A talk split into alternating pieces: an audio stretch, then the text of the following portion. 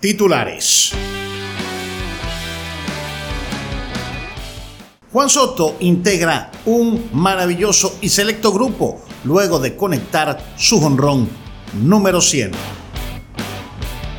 Albert Pujols entra, llega, ve y vence.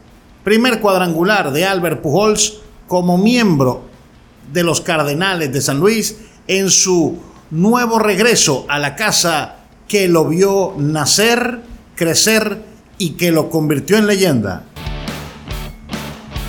Carlos Tatis, el periodista franco-macorizano, nos cede su sonido y hablamos con Teoscar Hernández.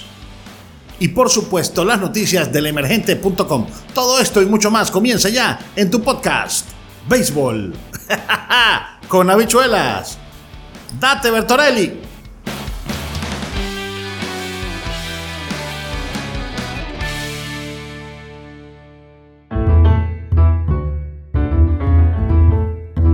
Y este es tu podcast Béisbol con habichuelas. Noticias, entrevistas, comentarios y todo lo que necesitas saber del rey de los deportes. Siéntate y disfruta ya tu ración de Béisbol con habichuelas.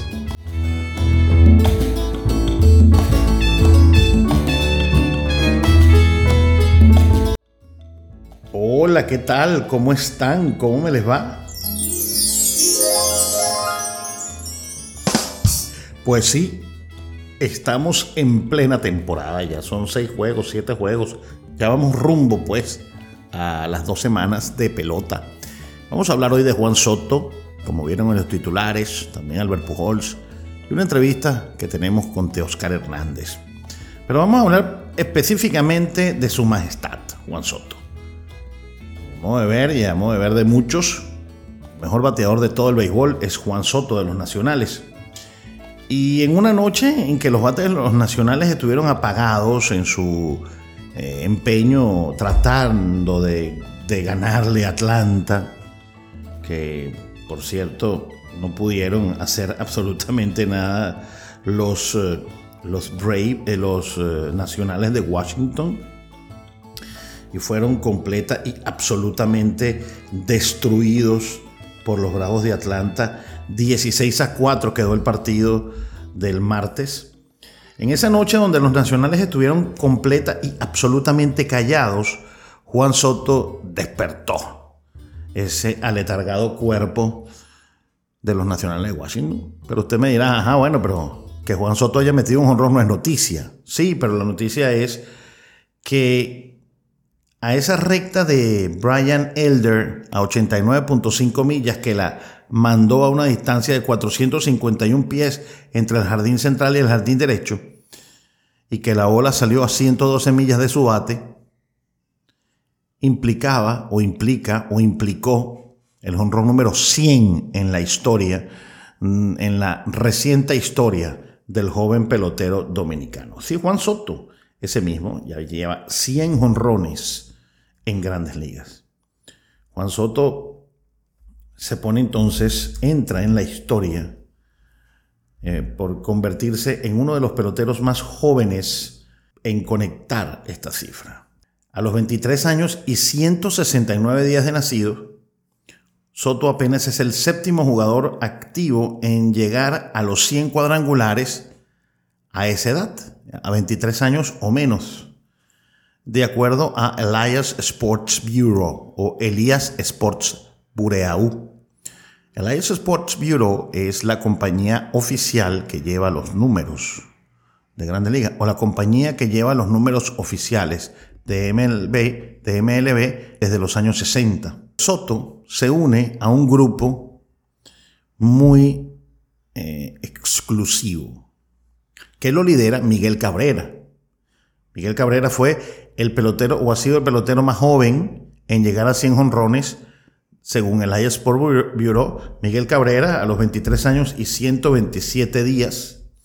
Está también Juan Soto está al lado de Bryce Harper, quien lo conectó a los 23 años y 181 días. Ronald, Ronald Acuña, 23 años y 184 días. Albert Pujols, 23 años, 185 días. Giancarlo Stanton, 23 años, 221 días. Y Mike Trout, 23 años, 253 días.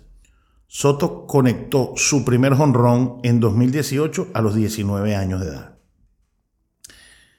Y de verdad, verdad que creo que, que es, es, increíble lo que estamos viendo y hay que disfrutarlo. Soto conectó su primer jonrón en la campaña el día inaugural, luego y luego dijo lo siguiente sobre estar aproximando, aproximándose a los 100. Leemos en una nota de Major League Baseball que escribe la periodista Jessica Camerato.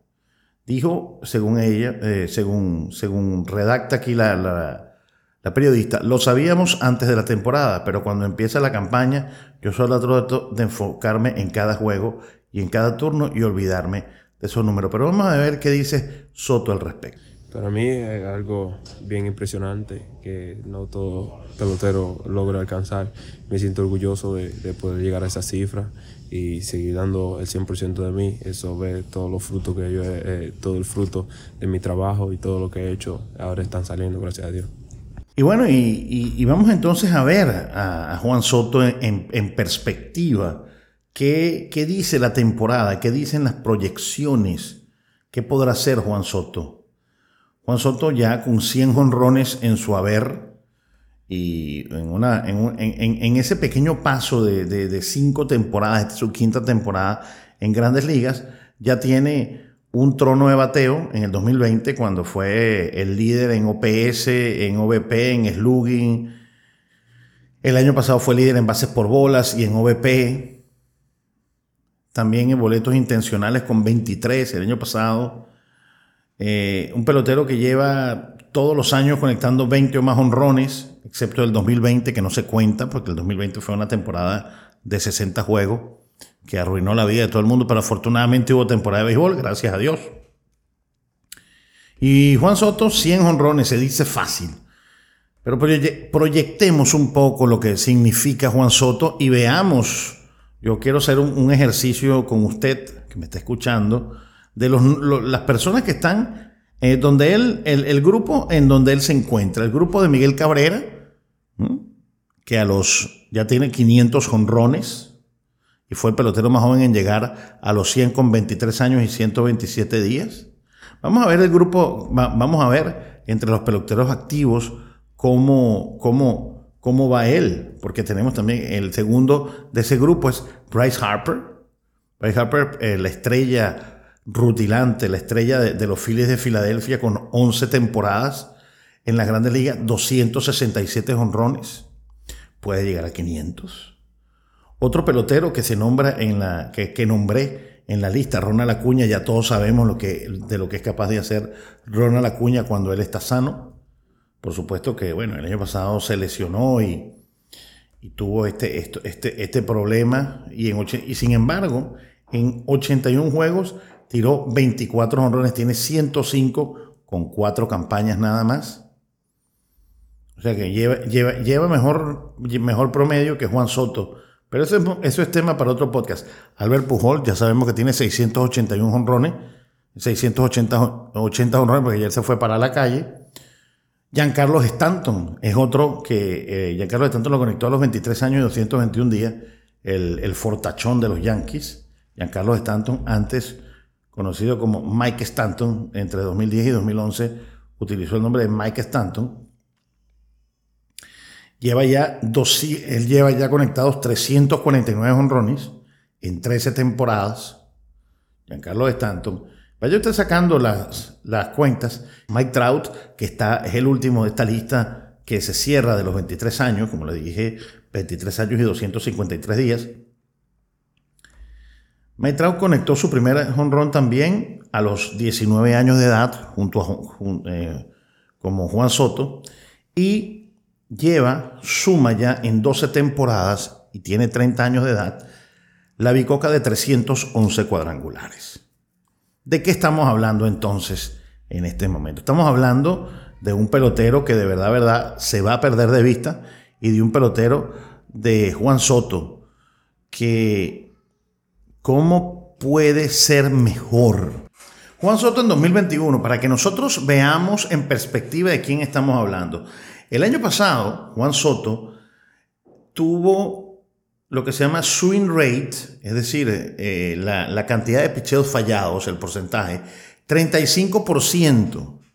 Es, fue la mínima cantidad entre todos los jugadores que por lo menos vieron 1.750 picheos. En lo que se llama chase rate, o sea, porcentaje de persecución, de perseguir, de irse con, con picheos fuera de la zona de strike. Picheos que están fuera de la zona, lo que te habla mucho de la disciplina de un bateador. Fue el líder con 12.2%, el más bajo de todos con peloteros mínimo con 700 picheos fuera, 750 picheos o más fuera de la zona de strike.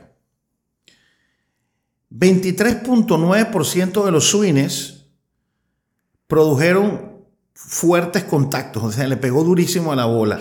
La mayor cantidad entre 257, eh, entre peloteros con 250 o más pelotas bateadas, en otras palabras, no batea mucho, no hace mucho swing, pero siempre va profundo en el conteo y esto es muy importante para Juan Soto.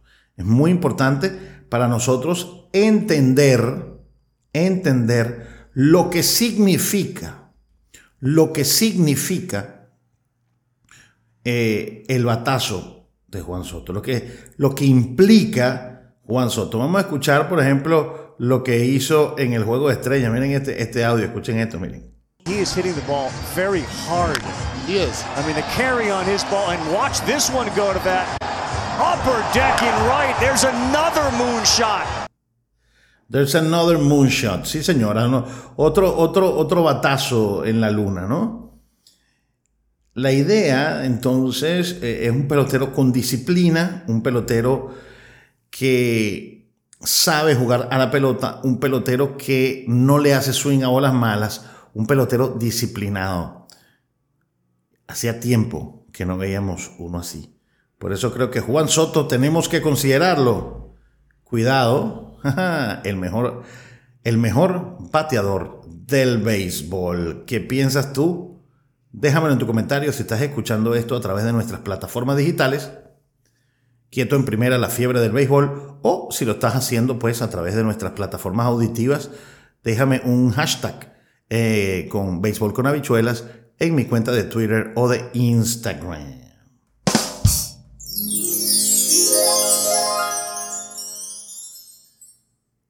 Albert Pujols conectó el jonrón uno de esta temporada. Sí, señor. Albert Pujols se fue para la calle en un batazo de, de, alto calibre. Bueno, en, un juego donde, para bien de los venezolanos, eh, el venezolano Salvador Pérez conectó dos cuadrangulares. Vamos a escuchar el audio del jonrón de Albert Pujols. Le está dando, como dicen en el barrio, seco a la pelota el señor Arenado. Y ahora otro que también le está dando lejos, profundo, jardín izquierdo, para atrás el jardinero, más atrás el jardinero, más atrás la pelota. ¡Albert Pujols está de regreso en San Luis! La máquina, la máquina regresa a casa y escuche usted, así se lavan ese batazo que manda a la historia Albert Pujols. Y cuando uno ve el video, si usted tiene la oportunidad de verlo, le hicieron lo que se llama un curtain call. Todo el mundo feliz, el estadio, el Bush Stadium lleno, ese estadio es una belleza, una, una maravilla. Y todo el mundo felicitándolo, todo el mundo con aquella alegría, porque bueno, primera vez que militaba con los Cardenales de San Luis en 2011, entró en la caja de bateo del martes y depositó el primer picheo del sur de los Reales, Daniel Finch, en los asientos del jardín izquierdo. Este es su honrón, su primer honrón desde que regresó a los Cardenales tras pasar los últimos 10 años con los Angelinos.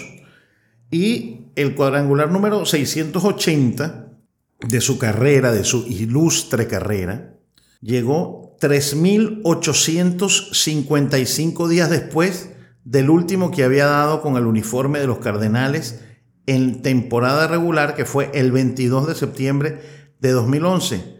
Aquel también en Bush Stadium fue su cuadragésimo, su cuadragésimo, eh, bueno, su honrón 445 o cuadragésimo, eh, cuadragésimo, eh, 40, bueno, 445, ahora se me olvidó en los números ordinales, en, su, en grandes ligas, ¿ok?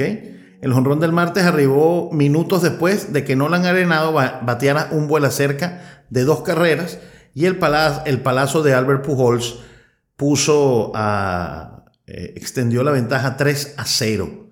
Por supuesto que todo el mundo feliz, todo el mundo contento y, y Pujols pues desde que firmó con los Cardenales en marzo para reincorporarse a la franquicia eh, ha estado viviendo un sueño y los, y los fanáticos también viviendo un sueño, porque es el gran ídolo de la actual. Ya, ya, ya no es Stan Musial, ya no es Lou Brock, ya no es Bob Gibson para la ciudad más beisbolera que yo he conocido en los Estados Unidos, después de Nueva York, que es San Luis. El gran ídolo de la, de la ciudad, uno de los grandes ídolos de la ciudad es Albert Pujols. Tanto así que hace dos años, cuando, eh, hace tres años, cuando él fue a jugar con el uniforme de los angelinos, me cuenta eh, Rolando Guante, periodista dominicano que, reservó sus vacaciones para ir a ver esa serie. El hombre llegó con el uniforme de los, angelinos y todo el mundo lo aplaudió, todo el mundo quería ver, hablar con él, todo el mundo tenía que ver con él. Y cuando conectó un jonrón en contra, la gente lo aplaudió como si hubiera sido un jonrón, como si hubiera sido un jonrón propio, ¿no? Fíjense, fíjense esto, ¿no? Lo, lo que es saber conectar jonrones, dice, leemos una crónica del periodista eh, estadounidense John Denton de MLB.com que entrevistó a, Oliver Marmol. El más reciente jonrón de Pujols viajó 368 pies y salió de su bate a 96.8 millas por hora. Eso a mí en verdad no me... Esas estadísticas yo las pongo porque, la, eh, porque las muestran, pero a mí me da igual si es un honrón de 110 millas, de 115, de 120 o de 98, eso ya no está honrón. El manager, de los, el manager dominicano Oliver Malmore ha estado impresionado, o sea, se ha impresionado con la, con la manera del veterano y, y, la adaptación que ha tenido el rol de bateador designado.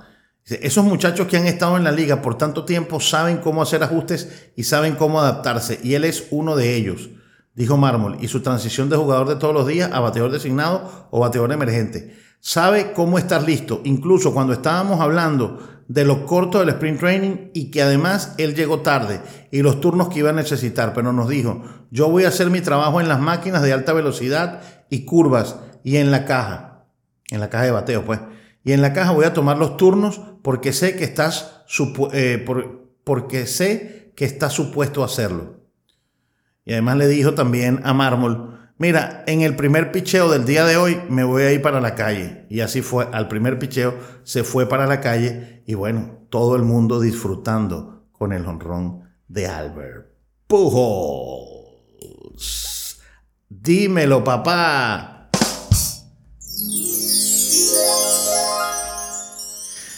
Otro de los peloteros que ha demostrado su valor para el equipo que ha demostrado lo que vale es Teoscar Hernández. Y hablamos de Teoscar Hernández porque hay que hablar de los azulejos de Toronto. Estuve, estuve narrando en Quieto en Primera, La Fiebre del Béisbol, el canal de donde es este podcast. Nosotros estamos transmitiendo a través de nuestro canal madre eh, Quieto en Primera, La Fiebre del Béisbol en, YouTube y te invito también a que vayas a El Villasmil 024 en Twitch. Estaba viendo el, roster de los azulejos de Toronto. Y los azulejos, los azulejos, tienen muy, buena, tienen muy buen equipo. Me parece que son un equipo aguerrido. Tienen un equipo donde Oscar Hernández está jugando un rol fundamental. Tienen a uno de los mejores bateadores del béisbol, sin lugar a dudas, con calibre de, de MVP todos los años, como es Vladimir Guerrero. Sin embargo, no los veo tan favoritos por una cosa fundamental. Y esa cosa fundamental se llama el picheo. Ellos perdieron a Robbie Ray. Perdieron a Robbie Ray. Y ahí tenemos a Carlos Tatis, quien está desde Nueva York y nos ha cedido este sonido. Esa es la voz que ustedes escuchan. Robbie Ray lo perdieron para Seattle. Eh, claro, y, es y es tu ganador del Sayón. Bueno, ellos pusieron, firmaron a Yusei, a Yusei Kikuchi, precisamente desde Seattle, pero y José Berríos es el otro, el, y Kevin Gaussman, digamos que son los tres primeros eh, lanzadores del equipo. Pero José Berríos no, no, calza los puntos ni calza los, los, pergaminos, no tiene los pergaminos de, Rey.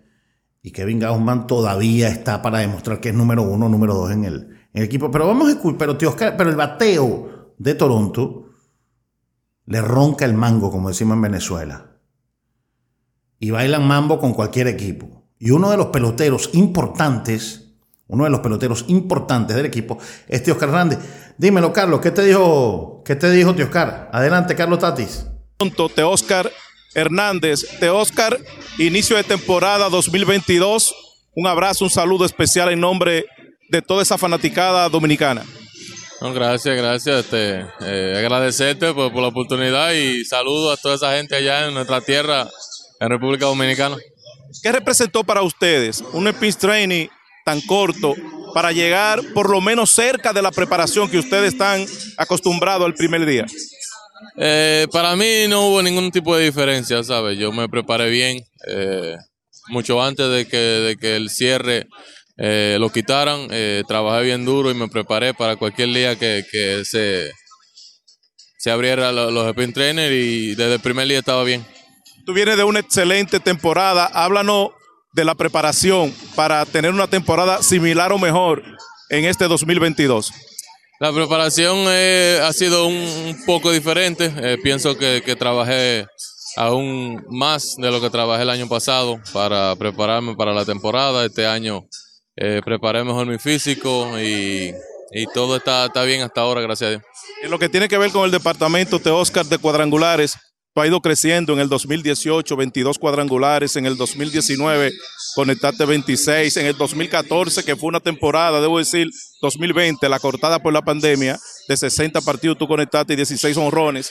Háblanos de cómo ha ido trabajando para ir adquiriendo ese contacto que te ha dado ese poder y te ha metido dentro de los slogans de nuestro país. Bueno, eh, eh, creo que eso no, no, eso con la experiencia que se consigue eh, me he enfocado más en mi aspecto mental que, en, lo, en, lo, físico, en el terreno de juego. He seguido trabajando igual, solamente lo, que ha cambiado es mi, mi, forma de pensar, mi forma de prepararme mentalmente antes de cada juego y tratar de visualizar cada jugada antes de que pase. La división este de la Liga Americana siempre ha sido una división difícil. Últimamente los Reyes de Tampa han ganado en dos años consecutivos la división el conjunto de los Yankees no se movió como estaba acostumbrado, pero son los Yankees y Boston logró conseguir buenas piezas. Sin embargo, ustedes tienen un gran Dream Team, salen de hecho favoritos para ganar el este. ¿Qué significa esto para ustedes? ¿Es una mayor motivación en busca del banderín? Bueno, nosotros no, no, buscamos nada de eso. Eh, no miramos ninguna de, las cosas que salen en la televisión, en las redes sociales, nada de eso. El trabajo de nosotros es prepararnos y salir a dar lo mejor de nosotros cada día en el terreno de juego. Finalmente debuta con Houston en el 2016, llega a Toronto en el 2017, te mantiene hasta esta temporada. En ese lapso de tiempo en Grandes Ligas como profesional, si tú tienes que hablar de un momento inolvidable que te ha marcado en lo que va de tu carrera, ¿qué tendría que decir? Bueno, obviamente mi, el primer día que debuté, eh, debuté con, con cuadrangular ese mismo día. Creo que ese es uno de los mejores momentos en mi carrera, en mi corta carrera y también cuando pasamos a los playoffs en el 2020. Bueno, gracias, te Oscar. Salud, que tenga un buen 2022, una temporada similar o mejor a la del 2021 para que siga poniendo en alto nuestro país. Muchísimas gracias y esperemos que así sea, Dios mediante. De Oscar Hernández, jardinero de los Blue Jays de Toronto. Continuamos. Bueno, gracias Carlos Tatis. Los voy a invitar, por favor. Este es un gran periodista y además de ser un gran periodista, es una de las personas más decentes que yo he conocido Puedes conseguirlo en sus redes sociales, específicamente en YouTube como Carlos Tatis, así como Fernando Tatis, bueno, Carlos Tatis. Así que síguelo, Carlos Tatis en eh, YouTube. Gracias a Carlos, este Franco Macorizán, el gran amigo mío que nos ha dado pues esta entrevista con Teoscar Hernández. Y bueno, y habla sobre, y eso es una de las cosas él habló allí, ¿no? La, crónica deportiva norteamericana dice que es uno de los favoritos. El eh, Alex Manoa, Kevin Gaussman, Jim, Jim Jim Ryu y José Berríos. Allí está mi duda. Allí está mi duda. Si ese es un cuerpo monticular que tú puedes considerar prime para ser campeón. Ojo, cuando yo estoy grabando el podcast, el podcast del día de hoy, hoy lanza Garrett Cole contra los Azulejos de Toronto y mañana, hoy es miércoles 13 de abril, hoy es miércoles 13 de abril, mañana Dios mediante será jueves 14. Y para el jueves 14 está programado Luis Severino por los Yankees y Garrett Cole. Luis Severino hay que ver la segunda salida si está sano. Todo esto pasa por la salud, por el tamiz de la salud, que por supuesto todo equipo quiere que sus peloteros estén sanos, porque ningún equipo quiere que sus peloteros se lesionen. Pero comparar un cuerpo de, bateo, de picheo de Alex Manoa, de José Berríos, Hong Jun Ryu, Kevin Gaussman y Alex Manoa, con un cuerpo de picheo, ojo, a mí no me parece malo ese cuerpo de picheo. Que tú tengas a Garrett Cole y a Luis Severino one-two. Y ojo, si Luis Severino está sano y lo vimos alcanzando en tres ocasiones las tres cifras, es decir, pelotas de 100 millas, 99 millas, 98 millas, si Luis Severino está sano y Garrett Cole picha como de costumbre, yo creo que el favoritismo de los azulejos de Toronto puede desvanecerse, claro, siempre y cuando el juego de los eh, Yankees de Nueva York sea un juego polivalente.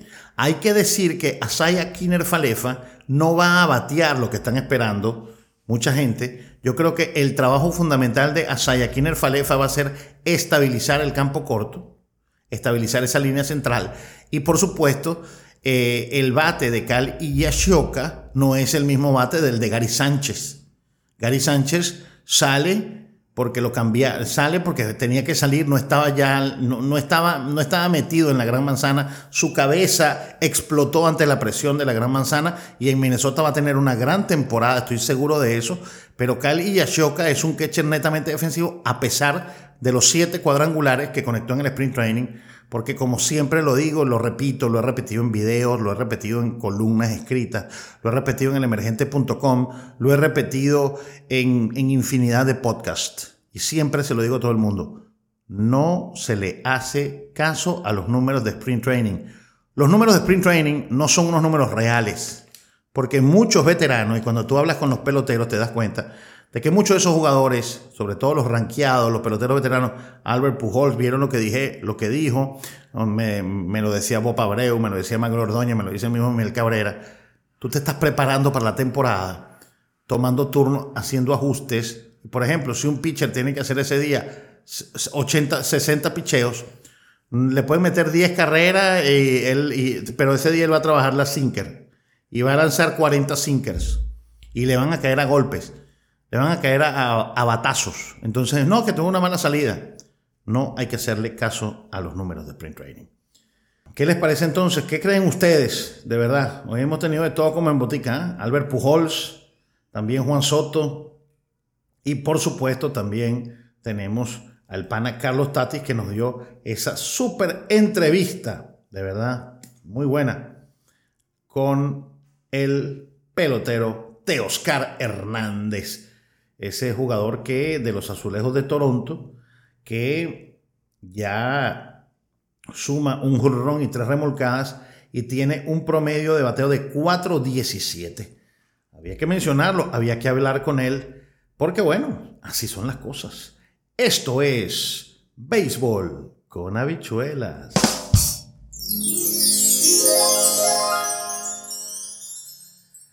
Noticias, vamos con las noticias siempre, las buscamos por supuesto en nuestro site, eh, digamos, hermano, ¿verdad? Que es el emergente.com, tu punto de encuentro del béisbol latinoamericano.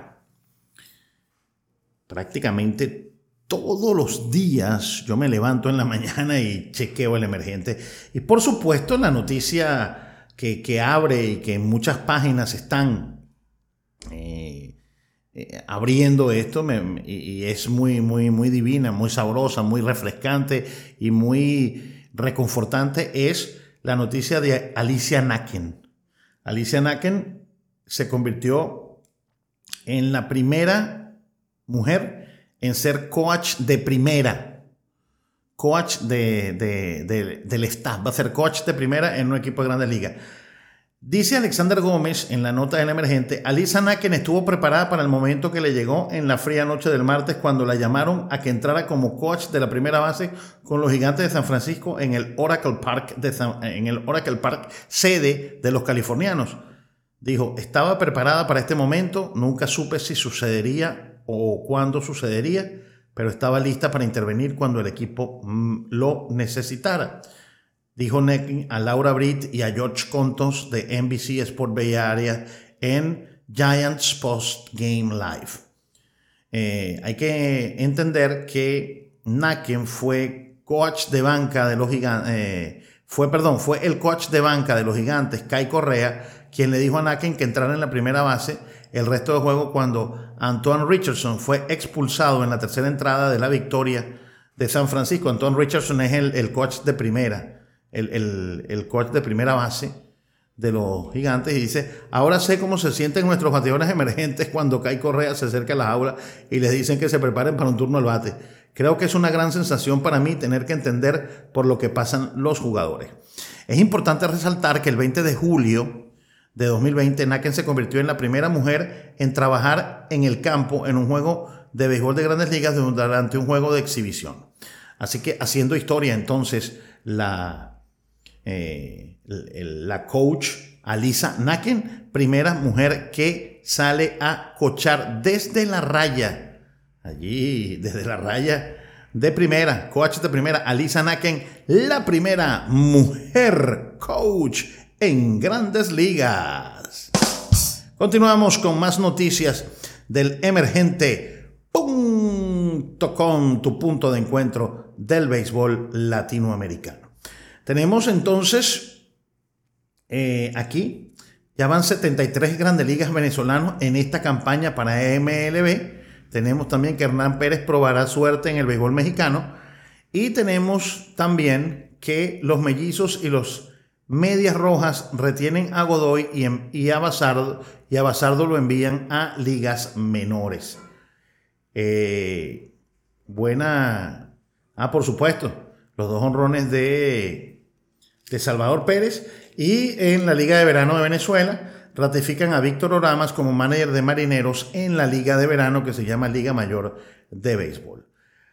Vamos a ver entonces, hermano, Julio Rodríguez también eh, es otra de las noticias, vamos a tener que hacer un podcast sobre él y tenemos que Jordan Romano rompe el récord de Tom Henke con su vigésimo sexto salvado consecutivo con Toronto. Como ustedes saben, él es una de las razones por las cuales el equipo de los Azulejos de Toronto es considerado favorito por Jordan Romano, el cerrador del conjunto.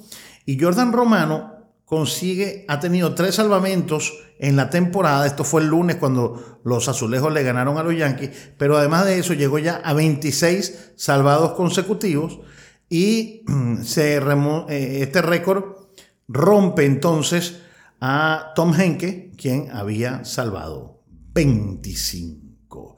Y estas noticias y muchos más las puedes ver en elemergente.com, tu punto de encuentro del béisbol latinoamericano.